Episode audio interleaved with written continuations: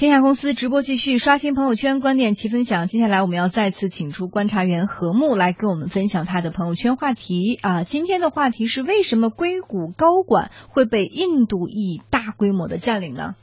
好，呃，我们来看一下硅谷的印度裔啊。根据二零一四年的数据呢，呃，这个硅谷呢，大概有百分之十五的创业公司都是由印度裔创办的。那么，印度人呢，已经成为由移民创办的科技创业公司当中的最大的族裔，它甚至超过了英国、中国和日本三个族裔加起来的人数。而且，我们来看看谷歌和微软这两大帝国吧，他们都出现了印度裔的 CEO，这似乎已经让整个的科技世界都开始。只显示说，印度人真正的已经打开了从，呃中层通向顶层的晋升的通道。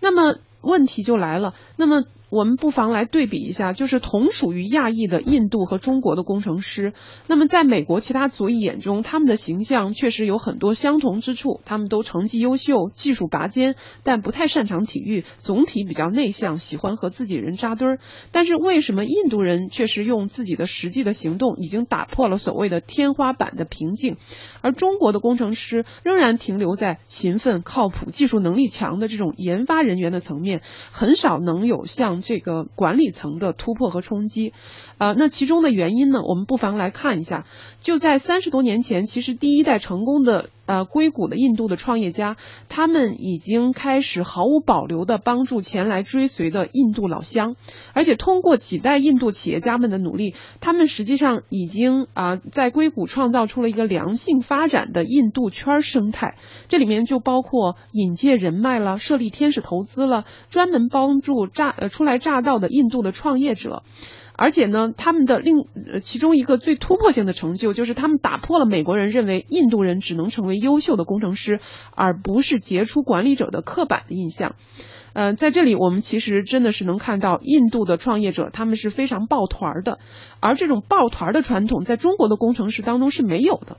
那么第二个呢，对于这很多中国工程师最望尘莫及的，还有印度人的英语的母语的优势，就是很多的印度啊裔的这个 IT 界的精英，他们使用英语啊是非常非常的地道的。呃，很多中国的呃工程师在吐槽完说印度的同事爱拍马屁之后，其实他们也会哀叹的说一句说中国的工程师就算想拍句马屁，似乎也说的不是特别溜。那么最后呢，再提一句就是。呃，这些所有的优秀的印度裔的工程师，他们其实在本国都受过非常良好的教育。那么，我们来举一个例子，比如说，他们大概都有一半是来自于同一所印度的大学，叫印度理工学院。这所被誉为全世界最难进的大学，它的录取率是不到百分之二，它甚至比哈佛大学的录取率还低得多。所以有人会说，说把美国的哈佛、麻省理工还有普林斯顿所有的大学加在一起，大概就是印度理工工。学院在印度的地位。